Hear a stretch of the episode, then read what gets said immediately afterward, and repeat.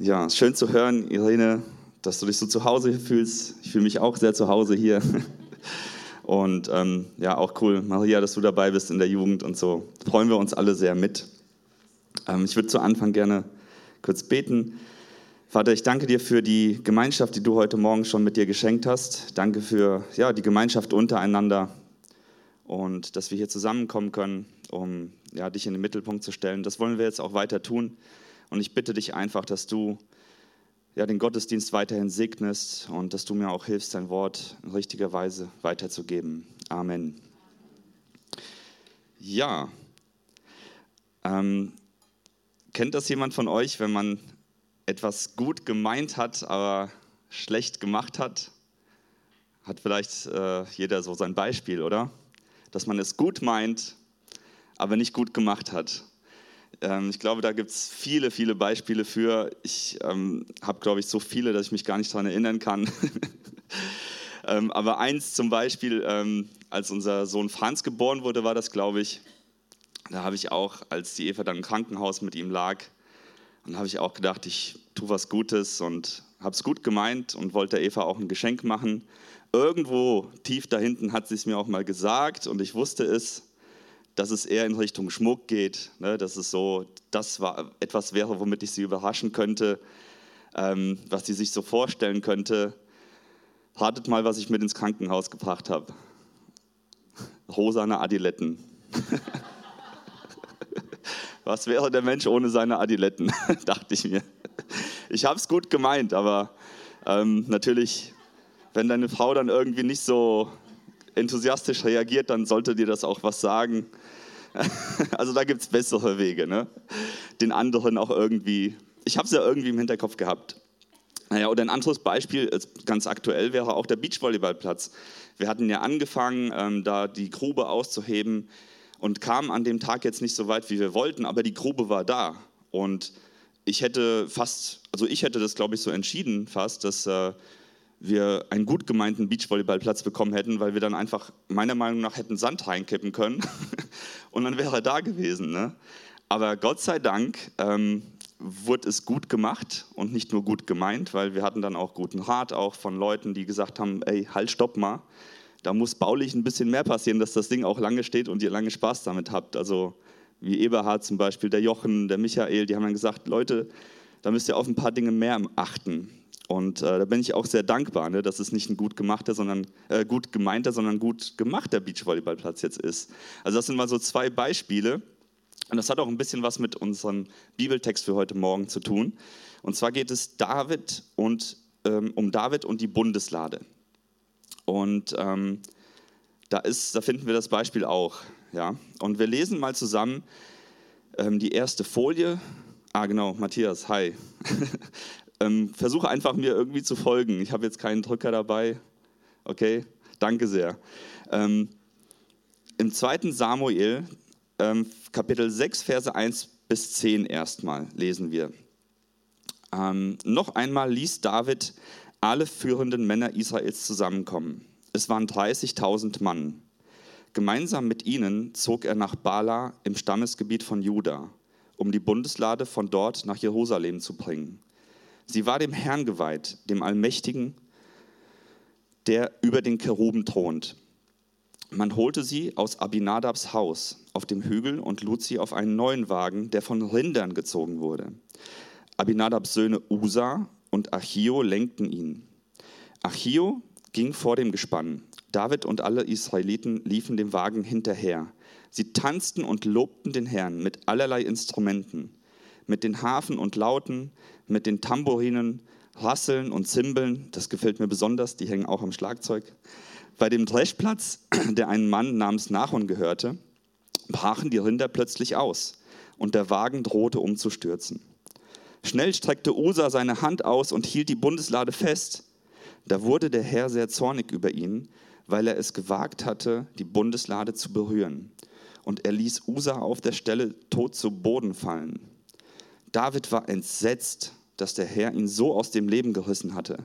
Seitdem heißt der Dreschplatz Peres Usa, Entreißen Usas. David bekam Angst vor dem Herrn. Wie kann ich jetzt noch wagen, die Bundeslade des Herrn zu mir zu nehmen? fragte er sich. Er beschloss, sie nicht nach Jerusalem zu bringen, sondern sie im Haus von Obed-Edom, einem Leviten aus Gad, abzustellen. Tja, ich weiß nicht, wie es euch geht, wenn man diesen Bibeltext liest. Also ich finde, dass das, also bei mir wirft das sehr viele Fragen auf, was hier eigentlich passiert. Also eine Frage ist, warum crasht Gott diese Party, die eigentlich in bester Absicht gemeint ist und ihm zur Ehre ja stattfindet? Also es ist ein Festzug von 30.000 Lobpreis mit äh, Leuten, mit Lobpreis und Instrumenten also im Vergleich, der Rosenmontagszug hat 10.000 Leute. Und hier sind es 30.000 mit einem Festwagen. Und warum ist das so eine Tragödie hier? Und die andere Frage, der Usa, der wollte doch nur Schlimmeres verhindern, oder? Warum musste der denn sterben? Also das hat mich beschäftigt. Und natürlich, was können wir daraus lernen? Was will Gott uns auch vielleicht heute noch mit dieser Geschichte sagen? Darum soll es heute Morgen gehen. Und ähm, ich möchte gerne mal einen Blick auf den Hintergrund dieser Geschichte mit euch zusammenwerfen. Da ist David. Also David war mit Gott unterwegs. Gott selbst sagt ja über ihn, David ist ein Mann nach meinem Herzen. Und als König von Israel fragt David auch Gott um seinen Rat. Also er spricht mit ihm und Gott hilft ihm, er antwortet ihm, er hilft ihm. David befolgt seine Anweisung. Das ist der Hintergrund von David.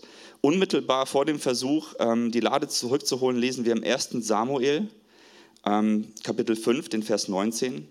David fragte den Herrn, soll ich die Philister angreifen? Wirst du mir den Sieg geben? Der Herr antwortete, greif an. Ich verspreche dir, dass ich die Philister in deine Gewalt gebe. Weiter lesen wir, doch die Philister gaben nicht auf. Sie zogen noch einmal nach Israel und fielen auch diesmal in die Rephaim-Ebene ein. Wieder bat David den Herrn um Weisung und Gott antwortete ihm. In Vers 25, David tat, was der Herr ihm befohlen hatte. Unter seiner Führung schlugen die Israeliten die Philister und verfolgten sie von Gibeon bis weit in die Ebene hinunter nach Gesa. Also wir sehen, dass David eine Beziehung zu Gott lebt. Er spricht mit ihm, Gott antwortet ihm. Er besiegt mit Gottes Hilfe die Philister. Er hat Erfolg und er gibt sogar, das lesen wir in anderen Versen, Gott die Ehre dafür. Nun wollte er das einzig Richtige tun, die Bundeslade des Herrn zurückholen, dahin, wo sie hingehört. Eigentlich alles in Ordnung. Kurzer Hintergrund zur Bundeslade. Ähm, die Bundeslade steht für den Bund zwischen Gott und seinem Volk. Sie impliziert die Gegenwart Gottes. Er selbst thront zwischen dem Cherubin. Ich weiß nicht, ob wir eine Hintergrundfolie haben. Ähm, da ist so ein Bild. Genau, vielleicht noch. Ja, lassen wir mal so stehen. Ähm, also er selbst thront zwischen den, seine Gegenwart thront zwischen den zwei Engeln, sagt Gott. Sie enthält die Steintafel mit den zehn Geboten, und sie war seit 20 Jahren nicht mehr an dem von Gott bestimmten Ort für die Bundeslade, nämlich der Stiftshütte. Zuerst wurde sie nämlich von den Philistern nach einer Schlacht gegen die Israeliten, die verloren wurde, gekidnappt. Diese brachten sie nach sieben Monaten voller Ehrfurcht wieder zurück zu den Israeliten, weil die Gegenwart der Bundeslade bei den Philistern inmitten ihrer Götterstatuen und ihrem, ihrer Gottlosigkeit nur für Unheil sorgte.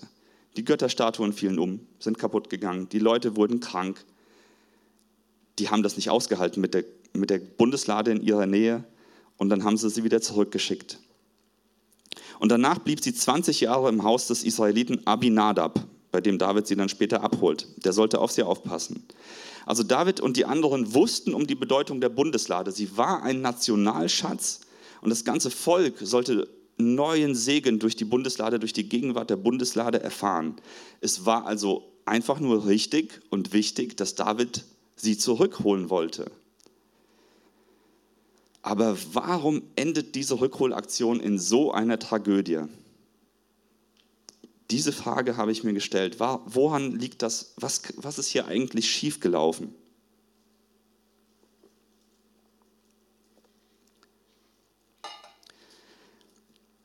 Der erste Punkt ist, so im Kontext der Bibel, wenn man mal liest und querliest, was eigentlich das schiefgelaufen sein könnte, ist, dass David komischerweise weltliche Dinge gebraucht, um die Lade zurückzuholen.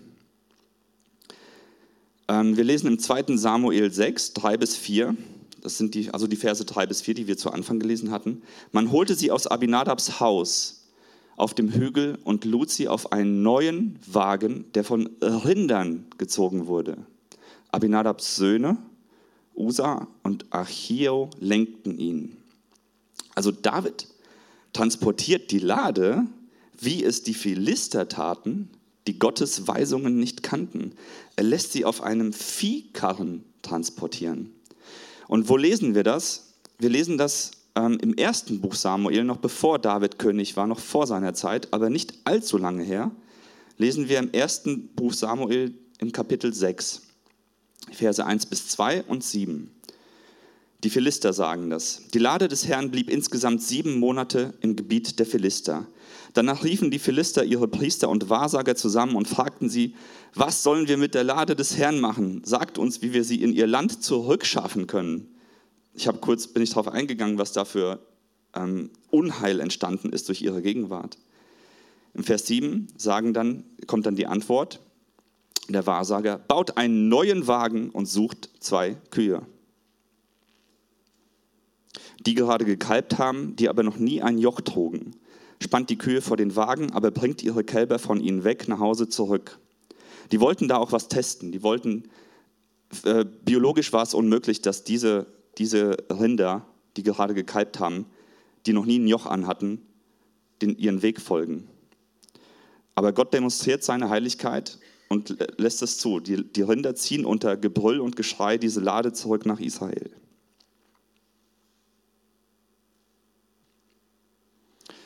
Ja, und wir lesen, David und seine Männer tun es den Philistern gleich.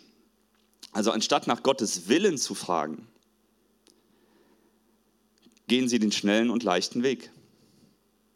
Ist doch leichter, das auf den Karren zu heben und ziehen zu lassen. Das ist das Leichteste. Wir lesen nachher noch ein bisschen weiter im Detail, was es damit auf sich hat. Aber was soll uns das sagen? Was soll uns das sagen, dass, dass David weltliche Mittel gebraucht oder ja, nicht nach Gottes Willen fragt, wie, wir, wie er seine Gegenwart holen soll, wie er sie in Form der Bundeslade holen soll. Also ich denke, wir Christen stehen in der Gefahr, Gottes Gegenwart auch manchmal mit weltlichen Mitteln herbeiholen zu wollen. Also irgendwie auf, sich auf erfolgreiche Methoden oder Prinzipien anzuwenden ähm, und zu sehr zu konzentrieren weil wir denken, das ist dann ein gutes Mittel und dann wird Gottes Gegenwart kommen. Ich denke, das soll uns eine Warnung sein. Oder halt mit Äußerlichkeiten wie, ja, dass man vielleicht nur auf die tolle Musik, nur auf die Qualität aus ist oder auf eine gute Performance und tolles Licht. Ich finde das alles gut und richtig und ich fördere das auch sehr. Aber wir dürfen nie vergessen, dass Gottes Gegenwart sich nicht auf einen Karren spannen lässt, mit dem wir es uns leicht machen können, die herzuziehen. Ich denke, das soll, eine, das, soll uns das sagen. Aber auch für unseren persönlichen Weg mit Gott soll uns das, glaube ich, sagen, dass der schnellste und einfachste Weg auch nicht immer der richtigste ist. Selbst wenn es richtig gute Absichten sind und wir begeistert dafür sind, das Richtige zu tun. Denn das war auch bei David so. Er meinte, er tut das Richtige, tat er an sich auch, die Lade zurückzuholen. Er war begeistert dafür. Der tanzte und lobte und inmitten dieser Atmosphäre des Lobpreises crasht Gott diese Party. Der zweite Punkt ist, dass Gottes Wort wohl irgendwie nicht so im Mittelpunkt steht. David war voll im Kriegsmodus. Der Krieg hatte seine volle Aufmerksamkeit und es war Davids Aufgabe, das Volk zu befreien und die belagerten Gebiete, die, die durch die Philister belagert waren, zurückzuerobern.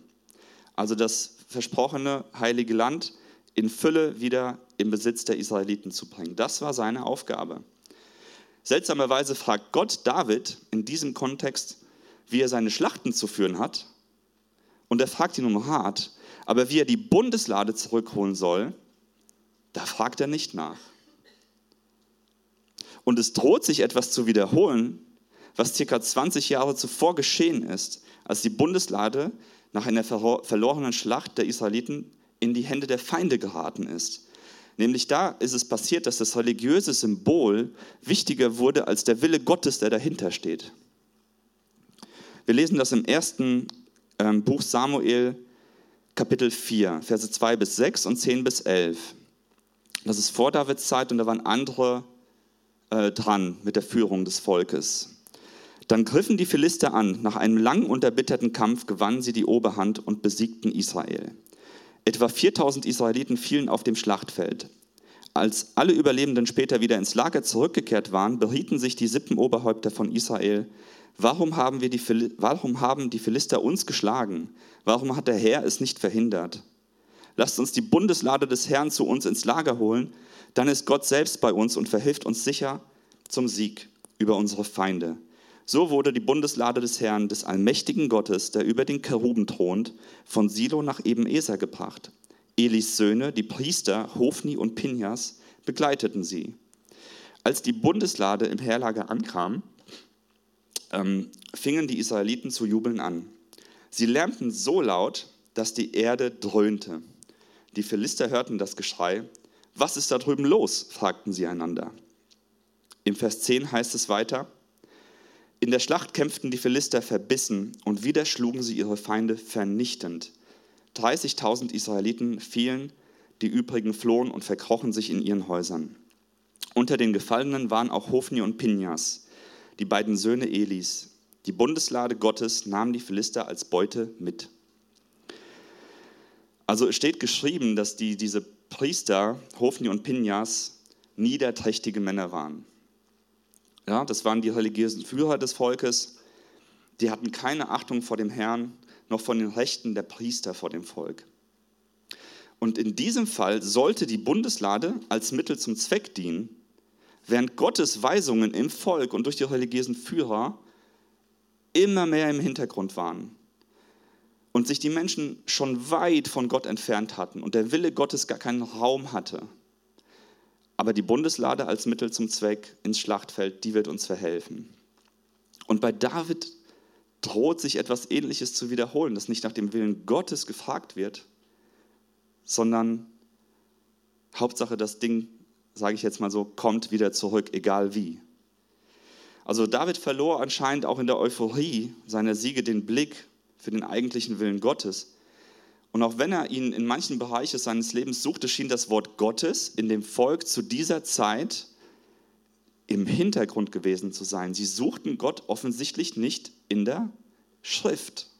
Sie haben nicht geschaut, was hat denn Gott eigentlich alles so gesagt? Was war ihnen so wichtig? Gott verdeutlicht hier, dass er gesucht und gefragt werden möchte. Ihm ist das, wie wir etwas machen, oft wichtiger als das, dass wir etwas machen. Das sehen wir hier an diesem Beispiel. Gottes Gegenwart war doch in Davids Leben, auch auf dem Schlachtfeld. Also er hätte die Bundeslade gar nicht zurückholen müssen, so dass Gott bei ihm ist. Gott möchte in allen Bereichen unseres Lebens im Mittelpunkt stehen. Und wir können ihn nicht über religiöse Praktiken oder über irgendwelche heiligen Relikte oder gewisse fromme Wege in unser Leben holen.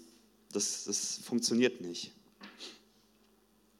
Es ist die Verantwortung von jedem persönlich von uns, nach seinem Willen zu fragen, ihn herauszufinden, was er möchte.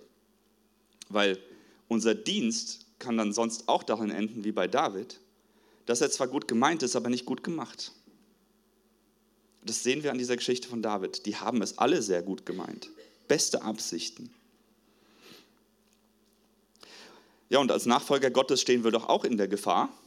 Also, wenn du jetzt leidenschaftlich Jesus nachfolgst und auch sein Reich baust und mit ihm unterwegs bist, dass unsere Zeit und unser Dienst, äh, unser Eifer im Dienst an Gott manchmal so viel Raum einnimmt und obwohl Gott mit uns ist, wir uns gar nicht mehr mit seinem Wort und mit dem Gebet beschäftigen. In dieser Gefahr stehen wir alle. Und es hilft, wenn man sich reflektiert, seine Entscheidungen und seine Wege mit Hilfe des, der Bibel einfach reflektiert. es hilft.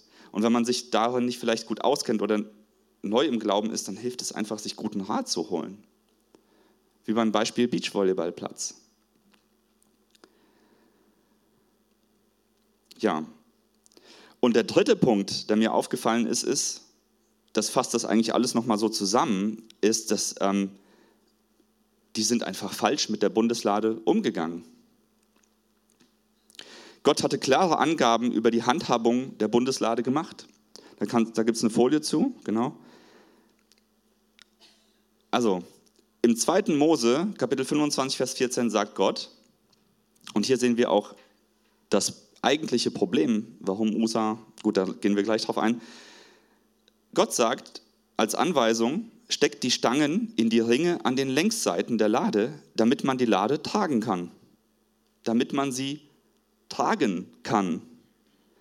Im 4. Mose, Kapitel 4, Vers 15 steht, diese Teile des heiligen Zeltes sollen die Kehatiter, also ein Stamm der Leviten, tragen. Sie dürfen aber erst kommen und sie mitnehmen, nachdem Aaron und seine Söhne alles, was zum heiligen Zelt gehört, verhüllt haben. Denn wenn die Kehatiter die heiligen Dinge selbst berühren, müssen sie sterben. Im 5. Mose, Kapitel 10, Vers 8 lesen wir, Damals wählte der Herr den Stamm Levi für eine besondere Aufgabe aus. Sie sollten den Kasten mit den Steintafeln, die Bundeslade, tragen. Wieder tragen. Dem Herrn im Heiligtum dienen und in seinen Namen den Segen erteilen. So ist es bis heute geblieben. Und kurz vor Davids äh, Macht sehen wir auch im ersten Ka äh, Buch Samuel, Kapitel 6, Vers 19. Das ist viel Bibeltext heute. Der Herr tötete 70 Männer aus Bethshemesh, weil sie in die Lade des Herrn hineingeschaut haben. Und es setzt sich in der Tragödie mit Usa fort, was wir vorhin in unserem Vers 7 gelesen haben. Da wurde der Herr sehr zornig über ihn, weil er es gewagt hatte, die Bundeslade zu berühren. Und er ließ Usa auf der Stelle tot zu Boden fallen. Wir sehen, dass ein falscher Umgang mit der Bundeslade hier praktiziert wurde. Nur warum musste Usa wirklich sterben? Ja, also das, da habe ich mir auch den Kopf drüber zerbrochen. Gibt es dafür nicht irgendwie noch eine Erklärung und warum ist Gott so?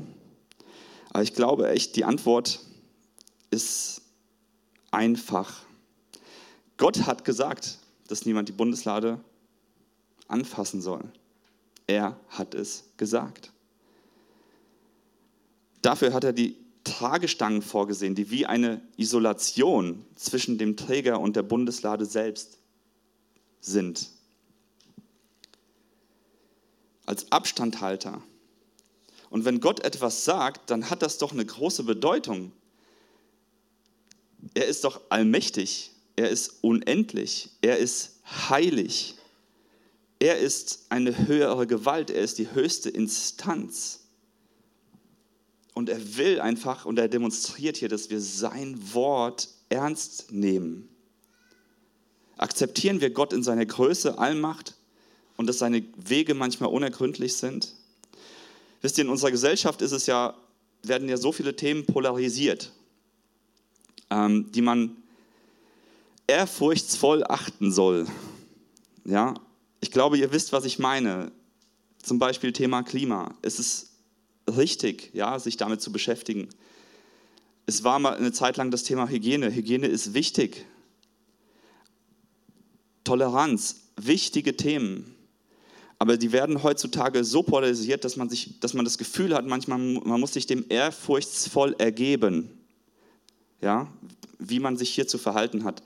Aber was ist mit unserem Gottesbild? Wie hoch achten wir ihn und seinen Willen? Das ist echt die große Frage, die wir uns stellen sollten, wenn wir diesen Bibeltext lesen von der Rückholaktion der Bundeslade. Wir können die Heiligkeit Gottes ja auch irgendwie ähm, am Beispiel einer Starkstromleitung vergleichen. Also hätte Usa in eine unisolierte Starkstromleitung gegriffen, was wäre passiert? Der wäre gestorben. Also wenn ich falsch damit umgehe, kann es zum Tod führen. Also Oberleitung von der Bundesbahn, die haben 15.000 Volt Spannung, die musst du nicht mal anfassen. Also da kann ein Spannungsüberschlag passieren, wenn du allein in die Nähe kommst, zu nah dran kommst. Das sind physikalische Gesetze. Und diese Leitungen sind auch nicht dazu installiert, um Menschen zu töten, sondern sie dienen einem Zweck, nämlich eine enorme Kraft weiterzugeben, weiterzuleiten, an einen Empfänger zu bringen. Oder ein anderes Beispiel, wenn ich mit 130 durch die 100er-Zone fahre, was mir dieses Jahr leider schon viel zu oft passiert ist. ja, ähm, nee, es waren nur 120 das letzte Mal.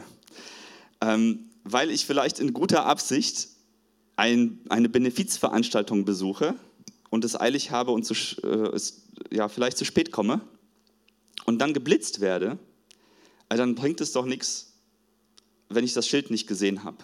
Ja? Das Bußgeld muss ich zahlen. Der Strafzettel kommt. Und so ähnlich ist auch der Vorfall mit Usa einzuordnen. Er missachtete einfach ein geltendes Gesetz, unter dem das Volk Israel stand und trug die Konsequenzen dafür. Und es war eigentlich allgemein bekannt bei den Israeliten, welche Weisung Mose erhalten hatte für den Umgang der Bundeslade. Ähm, ja, und dass die Israeliten das nicht auf dem Schirm hatten und dass so ein Fehler passiert, zeigt mir auch, dass das Wort Gottes und sein Wille irgendwie im Hintergrund waren zu dieser Zeit. Die waren echt fokussiert, glaube ich, auf den Krieg und auf ihre Aufgaben dort. Tja, Usa kannte die Regeln vielleicht nicht, wir wissen es nicht, aber auch David und die anderen missachteten die in ihrer Euphorie. Die achteten nicht auf das, was in der Bibel steht. Und das soll uns, glaube ich, auch eine Warnung sein heute Morgen. Ja, es ist ein bisschen ernster, es ist eher ja, ermahnend, das, was, was wir hier daraus lernen können, aber es ist sehr wichtig, Gottes Willen zu kennen und ihn zu verstehen. Und dafür ist es wichtig, Zeit in der Bibel zu verbringen. Das ist echt entscheidend auf unserem Weg mit Gott. Eine der entscheidenden Sachen. Ja, man könnte fragen, wen interessieren denn Tragestangen? Ja? Wen interessiert es, wer die Lade trägt? Ja, Gott. Es interessiert Gott. Ja, er ist allmächtig. Der, der Himmel und Erde erschaffen hat, ein Universum, das wir uns nicht vorstellen können, wie groß das ist. Also wir können gerade mal, ich glaube, 40 Milliarden Lichtjahre weit sehen und dann hört es auf ja, mit Hilfsmitteln. Dieser allmächtige Gott hat was gesagt. Und die Israeliten haben es nicht geachtet. Wen interessiert es, wie ich mit Wahrheit, mit Vergebung, mit Geld, mit Sexualität, mit Erziehung Gott und meinem Nächsten umgehe? Genau den gleichen Gott interessieren diese Dinge. Denn er hat was dazu gesagt. Ein Blick in die Bibel reicht und man sieht, wie viel er zu diesen Themen gesagt hat. Und wie schnell versagen wir Menschen in diesen wichtigen Lebensbereichen. Falscher Umgang und falsche Entscheidungen schleichen sich doch so schnell in unserem Leben ein. Und Gott möchte uns dabei helfen, aber den richtigen Weg zu finden. Dafür hat er uns sein Wort gegeben. Nicht nur das Alte, sondern auch das, also nicht nur das Neue, sondern auch das Alte Testament. Er möchte uns davor bewahren, falsche Entscheidungen zu treffen, die Unheil mit sich bringen. Und er will gesucht und um Hilfe gebeten werden. Er will kennengelernt werden. Er hat Usas Hilfe in dem Moment nicht gebraucht. Er will eher im Verborgenen gesucht und gefunden werden. Dass wir wissen, was, wo sein Herz schlägt. Und das Gute ist aber, wenn wir weiterlesen, David versucht es noch einmal. Und er wächst dadurch auch im Glauben. Bei Davids ersten Versuch, die Bundeslade zu holen, erweist Gott seine Größe und Heiligkeit, sodass Gott äh, David dass, ähm, dass bei David Ehrfurcht entsteht, die ihn zur Buße führt und zu Gottes Wort zurückführt. Er ist zunächst ja total verängstigt, entmutigt, entrüstet, enttäuscht, was sehr gut nachzuvollziehen ist, ähm, weil er hat es ja so gut gemeint und es war ein Fest und inmitten dieses Festes passiert sowas. Also man kann sehr gut verstehen, dass wie, wie enttäuscht David gewesen sein muss und wie, ja, wie schlimm sich das für ihn angefühlt haben muss, so einen harten Rüffel von Gott zu bekommen. Vielleicht war er auch durch seine Höhenflüge auf dem Schlachtfeld ähm, und den Erfolg, den er hatte, hochmütig geworden. Wir wissen es nicht, ja. Wie es dazu kommen konnte, dass er diese Regeln so sehr missachtete. Und so kann es uns doch auch manchmal gehen. Ne?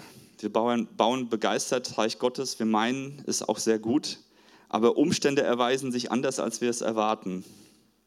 Das kann passieren und ich glaube, dass Gott uns meistens dadurch auch etwas sagen möchte und zurückholen möchte zu seinem Wort. Wenn etwas nicht deinen Erwartungen entspricht, dann will sich Gott vielleicht offenbaren.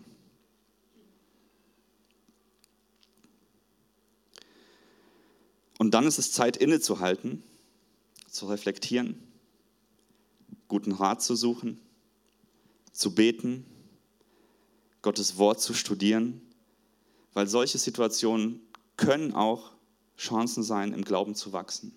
Bei David war es der Fall. Und wir lesen weiter im, im Text, nämlich dem 2. Samuel, Kapitel 6, die Verse 11 bis 12. Das war der zweite Versuch oder unmittelbar nach dem ersten Versuch. Dort in Obed-Edoms Haus blieb die Bundeslade drei Monate lang. In dieser Zeit ging es Obed-Edom und seiner ganzen Familie sehr gut, denn der Herr segnete sie. Eines Tages berichtete jemand David, seit die Bundeslade bei Obed-Edom ist, hat der Herr ihn, seine Familie und all seinen Besitz reich gesegnet. Da ging David voller Freude zu Obed-Edoms Haus, um die Bundeslade nach Jerusalem zu holen. Mir stellt sich die Frage, hat der Bill Gates die Bundeslade in, seinem, in seiner Garage stehen? ja. Ähm, aber wir lesen hier drei Monate später, passiert etwas. Da, wo die Lade ist, davon geht Segen von aus. David hat diesen Angstzustand überwunden. Ja? Aber was ist eigentlich in diesen drei Monaten passiert? Weil wir lesen ein Vers davor, dass er vor Angst und Schrecken vor Gott gesagt hat, ich stopp, bitte in dieses Haus zum Obed-Edom und das war es jetzt erstmal. Was ist in diesen drei Monaten passiert? Und in der ersten Chronik 15 lesen wir, was sich so behind the scenes abgespielt hat, ähm, hinter den Kulissen zwischen dem ersten und dem zweiten Versuch. Was hat sich da eigentlich verändert? Und wir lesen, die Verse 1 bis 3 und 11 bis 13. David ließ mehrere Häuser für sich in der Stadt Davids bauen. Er bestimmte auch einen Platz für die Lade Gottes und ließ dort ein Zelt für sie aufstellen. Dann ordnete er an, niemand darf die Lade Gottes tragen außer den Leviten. Der Herr hat sie dazu erwählt, die Lade des Herrn zu tragen und ihm für immer zu dienen. Dann rief er alle Israeliten nach Jerusalem um die Lade des Herrn an den Ort zu bringen, den er für sie vorbereitet hatte. Hier sind jetzt ein paar Verse geskippt. Wir lesen, dass er Tausende von Leviten holt. Priester über Priester. Kriegsmodus ist verlassen. Er konzentriert sich darauf, was Gott eigentlich möchte für die Lade. Wir lesen weiter im Vers 11. Außerdem rief David die Priester Zadok und Abiata und die Leviten Uriel, Asaja, Joel, Shemaiah, Eliel und Aminadab zu sich. Er sagte zu ihnen, ihr seid die Oberhäupter der Leviten, damit ihr die Lade des Herrn, des Gottes Israels, zusammen mit den anderen Leviten an den Ort bringen könnt, den ich für sie vorbereitet habe. Sollt ihr euch alle vorher für diesen Dienst reinigen. Beim ersten Mal seid ihr nicht dabei gewesen und der Herr, unser Gott, hat uns dafür bestraft, weil wir ihn nicht so geehrt haben, wie es richtig gewesen wäre. Also es ist eine veränderte Situation. Und unsere Geschichte im 2. Samuel, wieder zurück zum 2. Samuel, Kapitel 6, Verse 13 bis 15, lesen wir das Happy End.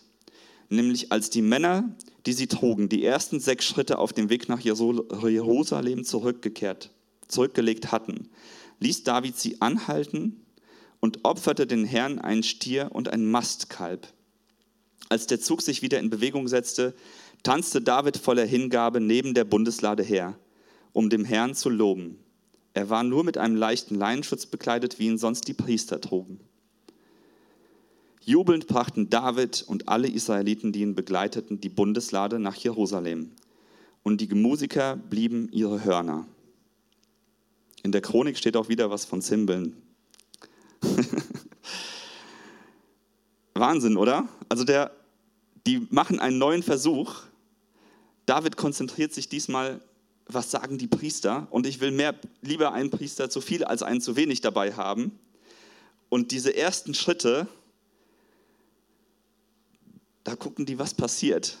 Und nach sechs Schritten denken die, alright, wir haben es richtig gemacht und opfern Gott Tiere aus Freude und ähm, machen dann den Festzug komplett, bringen, bringen diesen Festzug zu Ende und die kehren unter Jubel und Trubel in Jerusalem ein. David verschenkt an jeden äh, Bewohner Brote und, und was weiß ich nicht alles. Also das ist ein Fest, das sich gewaschen hat.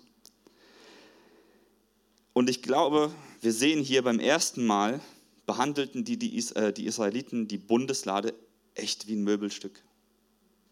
Voll im Kriegsmodus, mit Rüstung an, so, wir haben auf dem Schlachtfeld, gehen wir ab, wir haben die Siege und jetzt, komm, vielleicht sind wir ja gerade hier in der Gegend, holt einen Karren, holt das Vieh, Kiste drauf und dann stellen wir das wieder dahin, wo es hingehört.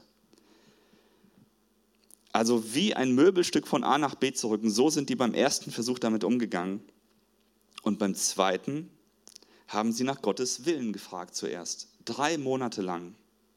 Drei Monate lang hat David wohl Gottes Wort studiert und die Leviten, die Priester gefragt, was ist eigentlich Gottes Wille? Was ist hier schiefgelaufen? Und dann hört er, wow, dem Obert Edom geht's gut. Da geht's Segen von aus. Okay, Angst überwunden, jetzt wissen wir, wie es richtig geht und der zweite Versuch startet und der gelingt. Und er zieht auch sein, wir lesen hier, er zieht seine Rüstung aus. Ich denke mal, dass er, ich gehe davon aus, dass er eine Rüstung vorher anhatte und zieht ein Priestergewand an. Rein äußerlich findet auch eine Veränderung bei ihm statt. Das, was sich im Inneren verändert hat, äußert sich auch oder zeigt sich im Äußeren. Gottes Wort bekommt in Davids Leben eine ganz neue Bedeutung, und er lernt Gott dadurch besser kennen. Aus Zeitgründen werde ich das jetzt nicht vorlesen, aber ihr könnt gerne im 2. Samuel, Kapitel 7, Verse 18 bis 19 steht auch hier im Konzept, könnt ihr gerne nachher mitnehmen. Davids Dankgebet an Gott, nachdem die Feier abgeschlossen war, die Bundeslade zurück war, da sehen wir, wie er Gott dankt und wie er Gottes Herrlichkeit erkennt und einfach voller Dankbarkeit im Herzen ist weil er Gott erkennt. Es ist wunderbar. Die Frage ist, welche Bedeutung hat denn die Bibel in deinem Leben? Wie viel Zeit verbringen wir damit, nach Gottes Willen in der Bibel für unser Leben zu suchen? Ich glaube, da kann man nicht genug Zeit mit verbringen. Also ich selbst habe das immer wieder erlebt, wie viel Weisung, wie viel Ermutigung, Ermahnung, Rat, Führung ich durch Gottes Wort bekommen habe, manchmal durch einen Bibelvers, zweimal auf unterschiedliche Art und Weise, weil man je nach Situation liest man das auch anders und Gott kann zu einem sprechen auf eine ganz andere Art und Weise. Tja, welche Bedeutung hat die Bibel in deinem Leben? Und wie viel Zeit verbringst du damit? Was kommt bei deiner Bildschirmzeit, wenn du mal reinschaust? Bibel-App? wie viele Minuten, Stunden? Ich will hier nicht Gesetzlichkeit lehren oder predigen, sondern da steckt Leben drin. Das ist lebendiges Wort Gottes, das in unserem, Leb äh, in unserem Leben Leben spenden möchte. Probiert es aus, erlebt das, das ist wunderbar. Paulus sagt zu Timotheus ähm, im Neuen Testament, im zweiten Timotheusbrief, ist auch eine Folie da, genau, im Kapitel 3, Verse 15 bis 17. Von Kindheit an bist du in der Heiligen Schrift unterwiesen worden Und sie kann dich weise machen, die Rettung anzunehmen, die der Glaube an Christus Jesus schenkt. Die ganze Schrift ist von Gottes Geist eingegeben und kann uns lehren, was wahr ist und uns erkennen lassen, wo Schuld in unserem Leben ist. Sie weist uns zurecht und erzieht uns dazu, Gottes Willen zu tun. Durch die Schrift bereitet Gott uns umfassend vor und rüstet uns aus für alles, was wir nach seinem Willen tun sollen. Amen, oder? Gottes Wort hat so eine Kraft. Die kann uns erkennen lassen, wo Schuld in unserem Leben ist. Und uns dadurch auch frei machen. Tja, was ist mit Jesus in dieser ganzen Geschichte? Jesus wurde auch Rabbi genannt. Der kannte das Wort Gottes, der kannte das Alte Testament, der wusste den Willen des Vaters. Und er hat manchmal auch auf Grundlage von Gottes Wort gelehrt. Und da war eben das Thema Schuld. Die Bundeslade, sorry, heute wird es ein bisschen länger, aber ich bin bei meinem letzten Punkt. Die Bundeslade ist ja nicht mehr da. Und das ist echt ein Problem, weil der Versöhnungstag Yom Kippur den für die Israeliten wichtigsten Tag des Jahres kann nicht mehr so durchgeführt werden, wie es von Gott im Alten Testament vorgeschrieben war. Es herrscht ein Riesenkonflikt zwischen dem Willen Gottes für den Weg zur Vergebung im alten Bund, das Opfer, also das, im Alten Testament, in den alten Vorschriften, das Opfer kann nicht mehr wie vorgeschrieben in der Gegenwart Gottes auf der Bundeslade dargebracht werden. Das kann man im 3. Mose Kapitel 16 nachlesen. Wir lesen hier in Versen 15 und 30 Gottes Anweisung an Mose. Aaron soll den Ziegenbock als Sündopfer für das Volk schlachten und das Blut in das Allerheiligste bringen. Dort soll er das Blut auf die Deckplatte und vor die Lade sprengen so wie er es mit dem Blut des Stieres getan hat. Auf diese Weise soll er das Allerheiligste reinigen wegen aller Sünde der Israeliten und ihrer Unreinheit. Dasselbe soll er für das Zelt Gottes tun, das inmitten ihrer Unreinheit steht. Kapitel 30 weiter heißt es, denn an diesem Tag wird wieder Gutmachung für euch geschaffen, um zu euch zu reinigen, und ihr werdet in der Gegenwart des Herrn von allen euren Sünden rein. Die Gegenwart, die auf der Bundeslade thronte, war ein Teil der Gottesvorschrift, wie die Juden zur Vergebung ihrer Sünden kommen konnten und mit Gott vereint werden konnten.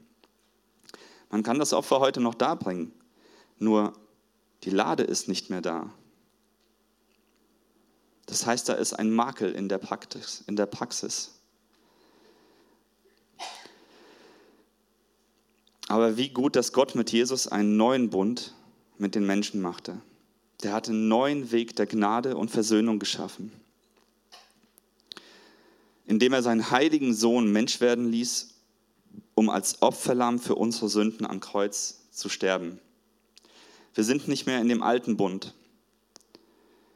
Wir sind in einem neuen Bund mit Gott. Gott hat einen neuen Weg geschaffen. Im Johannesevangelium, im Kapitel 1, Vers 29 sagt der äh, Johannes der Täufer, der Prophet des Neuen Testaments, als, als er Jesus auf sich zukommen sieht, siehe, da ist das Lamm. Da ist Gottes Lamm, das der Welt Sünde trägt. Die Kluft zwischen dem heiligen Gott und dem sündigen Menschen wurde durch Jesus und in Jesus überwunden. Christus überbrückt das. Für die Israeliten ist das das wichtigste Ereignis im Jahr, dieses Versöhnungsopfer. Wie wichtig ist es dir, dass deine Sünden dir vergeben sind? Hast du ein Verlangen nach Vergebung? Der Weg ist da, es ist Jesus. Das Blut des Lammes, das die, die, die Schuld vor Gott im alten Bund weggewaschen hat, ist jetzt das Blut Gottes, das uns von unserer, äh, Jesus, das uns von unserer Schuld reinigt. Wir leben nicht mehr im alten Bund auf Grundlage eines Gesetzes, sondern im Glauben an Jesus Christus. Und es gibt auch keinen Priester mehr, der das für dich tun kann. Also für uns, es gibt keinen Priester, der für dich das machen kann. Es ist, liegt an dir. Du selbst musst vor seinen Altar kommen und ihm bekennen und ihn um Vergebung bitten. Ich würde gerne, und das ist großartig, das ist wirklich großartig. Ich hoffe, das war jetzt nicht allzu, kam jetzt nicht allzu gesetzlich alles rüber, aber es gibt halt irgendwie Regeln auf dieser Welt. Und ich glaube, wir sollten auch akzeptieren, dass Gott gewisse Regeln, Denkweisen hat, ja, die uns übergeordnet sind. Und wir tun gut daran, so wie ich damals in meinem Beispiel bei Eva einfach darauf hören hätte können, oh, was, was würde ihr Herz eigentlich gewinnen? Vielleicht ein Stück Schmuck und nicht Adiletten. Ja, und das einfach zu akzeptieren, dass Gott eine andere Denkweise hat, dass er größer ist als wir. Und dass manchmal seine Wege auch unergründlich sind. Und Jesus, das ist so großartig, dass er, dass es einen neuen Weg gibt. Es gibt eine Lösung für dieses Problem, für die Verfehlungen und die Sünden von uns Menschen. Paulus fasst es in, im Römerbrief Kapitel 3, Verse 24 bis 27 zusammen. Aber was sich keiner verdienen kann, schenkt Gott in seiner Güte. Er nimmt uns an, weil Jesus Christus uns erlöst hat. Um unsere Schuld zu sühnen, hat Gott seinen Sohn am Kreuz vor aller Welt sterben lassen. Jesus hat sein Blut für uns vergossen und mit diesem Opfer die Vergebung für alle erwirkt, die daran glauben. Daran zeigt sich, dass es gerecht von Gott war, als er die Sünden der Menschen bisher ertrug. Er hatte Geduld mit ihnen. Jetzt aber vergibt er ihnen ihre Schuld und erweist damit seine Gerechtigkeit. Gott allein ist gerecht und spricht den von seiner Schuld frei, der an Jesus Christus glaubt. Bleibt uns denn nichts, womit wir uns vor Gott rühmen können? Nein, gar nichts. Woher kommt das? Weil wir nicht aufgrund irgendeines Gesetzes, das unsere eigene Leistung verlangt, von dort Gott angenommen werden, sondern allein auf der Grundlage unseres Glaubens. Und Jesus ist der Weg. Jesus ist gekommen, um diesen Weg zu schaffen. Für uns alle, dass jeder von uns persönlich das annehmen kann. Und ich möchte uns alle ermutigen, dass wir das tun. Dass wir, wie der Priester damals im, im Allerheiligsten vor die Bundeslade kam, der hat einen, den Ziegenbock an den Hörnern gepackt und hat die Sünden des Volkes bekannt. Und du kannst Jesus packen und du kannst ihm auch deine Sünden bringen und deine Verfehlungen. Er wird sie dir vergeben. Lasst uns doch als Abschluss Jesus ist kommen singen, als feierlichen Abschluss, so wie David damals in Jerusalem eingezogen ist, feierlich, dass wir unseren Herrn Jesus feiern mit diesem Lied und das, was er für uns getan hat. Ja, wollen wir das so machen? Wollen wir aufstehen? Und möchte uns jetzt schon verabschieden auch.